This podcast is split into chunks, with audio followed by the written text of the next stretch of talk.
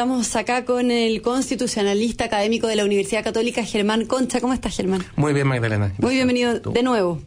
Sí, gracias. Bueno, antes de comenzar, recordarle a nuestros auditores que tenemos una sección de dudas constitucionales y que nos pueden escribir al correo de ellibero.cl y mandarnos alguna duda, que acá Germán responde. Bueno, Germán, me gustaría entrar hoy día al tema de los derechos. Por, partamos, o sea, veamos un zoom al derecho de propiedad, eh, que es un derecho bastante polémico. Antes, ¿qué es el derecho a la propiedad? ¿Para qué existe el derecho a la propiedad? ¿Cuál es su función?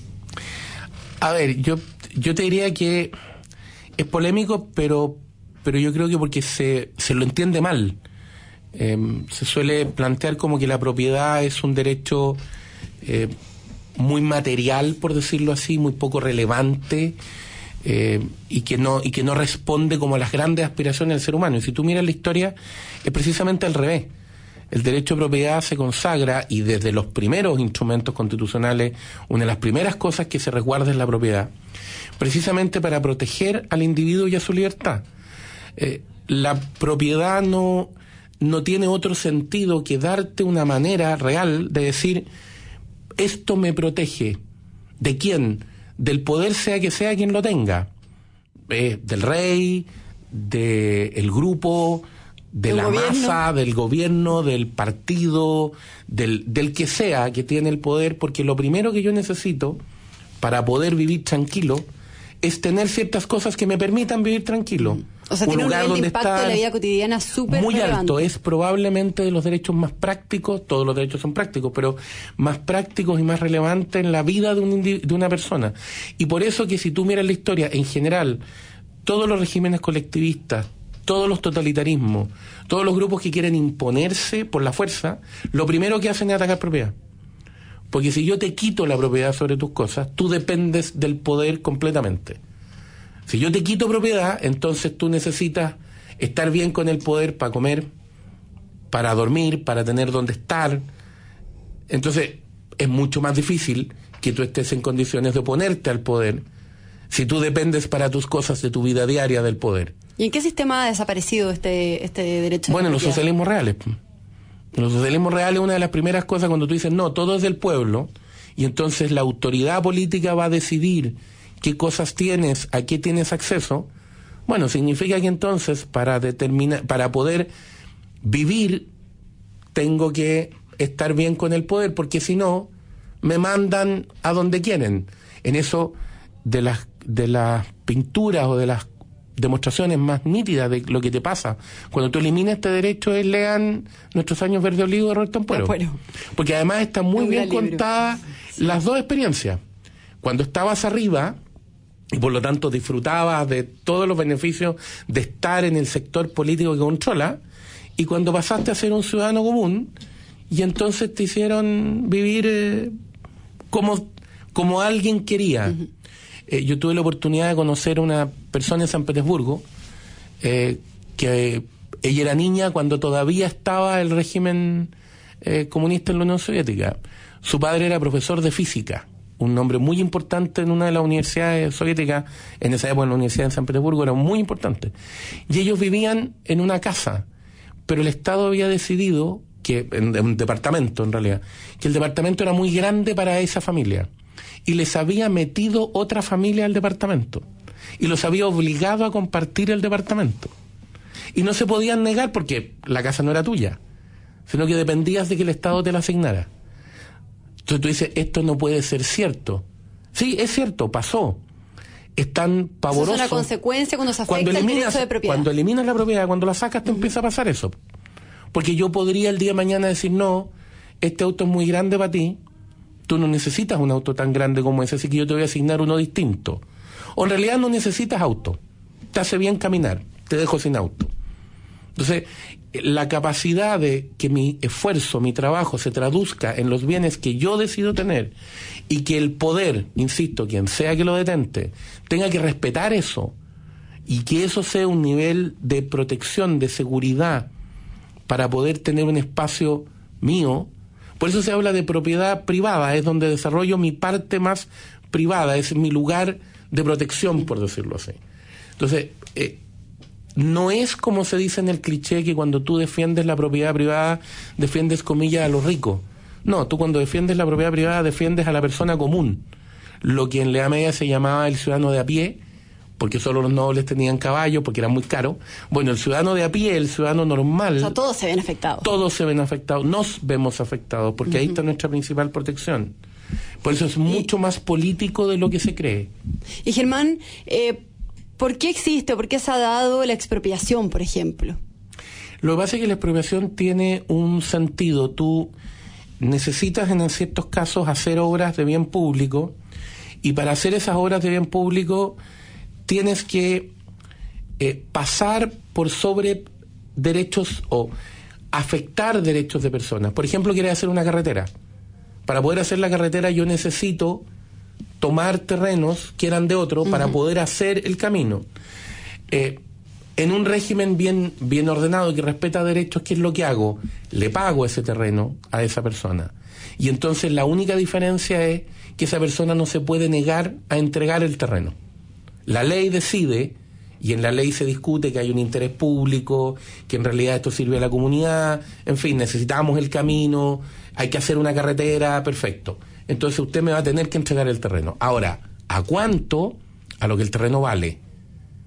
Porque una cosa es que usted esté obligado a entregármelo y otra cosa es que yo no se lo pague. No se puede negociar. Se negocia, de hecho lo que se hizo... A ver, lo que pasa es que Chile tiene una muy triste historia en esta materia.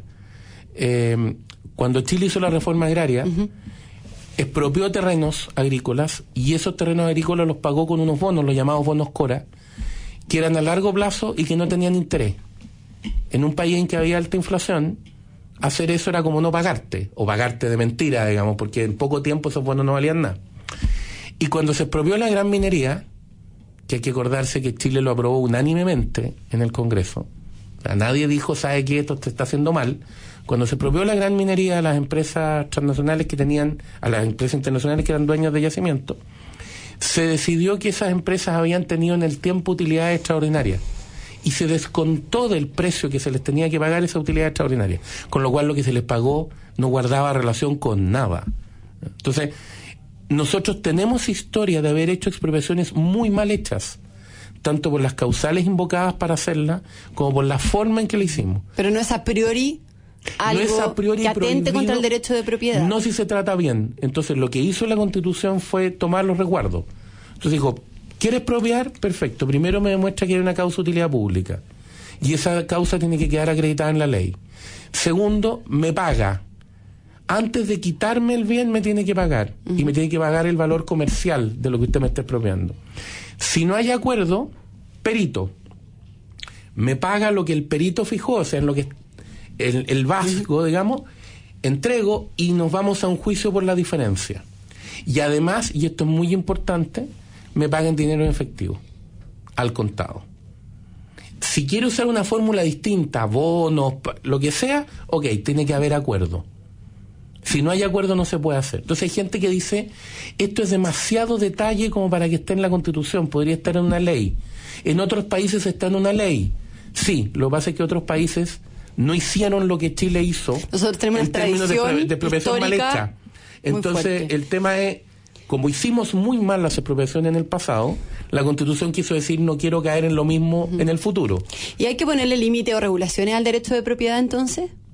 Lo que pasa es que ningún derecho, ninguno, puede ser entendido como un derecho absoluto en el sentido que no tenga límite, porque eso supondría que hay una sola persona que los tiene, todos convivimos con otros. Y eso significa que nuestros derechos tienen que coordinarse con los pasar derechos a llevar de a los otros, demás. por lo tanto, Claro. hay que controlarlos de alguna manera. Exactamente. Eh, por lo tanto, decir, este no tiene límite, es decir, bueno, entonces esta persona, el titular de ese derecho, es el único que tiene derechos, digamos. Todos tienen algún ajuste. Y eso se reconoce, entre otras cosas, en esto, en la posibilidad de la expropiación, en ciertas reglas. Eh, si tú tienes un terreno que no has eh, construido y que está con pasto, tú tienes la obligación de cortar el pasto para evitar los incendios y tienes la obligación de cercarlo. Eh, tienes una serie de obligaciones que están asociadas a la convivencia con los demás. Eh, el punto es que la Constitución se asegura, la Constitución vigente se asegura de que eso, uno, tenga un sentido, tenga una justificación, y dos, no afecte la esencia de tu derecho, digamos. O sea, si yo te pongo tantas reglas que no lo puedes usar, al final es como que te lo quitara. Eh. O sea, si está demasiado restringido, si está tampoco tan restringido funciona. que no lo puedes usar, entonces eso es como Sí. que no lo tuviera, aunque en teoría lo tenga. Entonces, ¿cómo está constituido el derecho de propiedad en nuestra constitución actual en Chile? ¿Y cómo tiene, nace también? Tiene dos partes muy importantes. Primero, se, la constitución actual distingue entre derecho a la propiedad y de propiedad. Esto que parece sutil es muy relevante porque significa garantizar a las personas que en principio los privados tenemos derecho a tener propiedad sobre todos los bienes, salvo aquellos que estén expresamente excluidos. Pero no existen en principio áreas vedadas. No es eh, yo siempre cito lo mismo, pero es importante tenerlo presente, ¿no es el proyecto del presidente Allende las tres áreas de la economía? Una donde solo podía estar el Estado. No, aquí es al revés. En principio usted puede tener acceso a todo, salvo aquellas cosas muy espe- específicas que por una ley y con una razón suficiente se se han excluido de esta propiedad, pero que son las menos.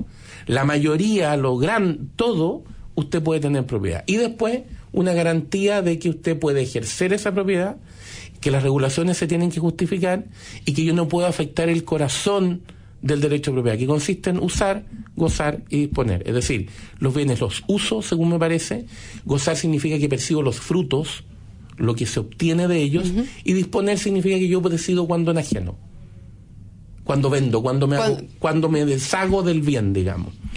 Y hay una vinculación ahí con un tema muy importante, que es que los tributos no pueden convertirse en una manera de quitarme los bienes. Los impuestos. Claro, yo no puedo tener que pagar tributos o impuestos tan altos por los bienes que tengo que al final signifique que no tengo bienes o que no puedo tenerlos. O sea, si O sea, hay un límite también a, a- a cuánto impuesto hay que pagar también. no es un límite especi- no es un número, pero es una lógica. El tributo no se puede convertir en expropiatorio, porque entonces si se convierte en expropiatoria, estoy afectando el derecho de Perfecto. propiedad. Bueno, nos tenemos que despedir. Muchas gracias, Germán. No te vamos a ver por dos Ah, semanas, tengo más o menos, sí. luego la última de febrero. La última febrero nos vemos de nuevo. Nos vemos de nuevo. Así que, tengan todas unas buenas vacaciones y nos veremos a finales de mes. nos vemos a finales de mes. Eso. Muchas gracias. Gracias.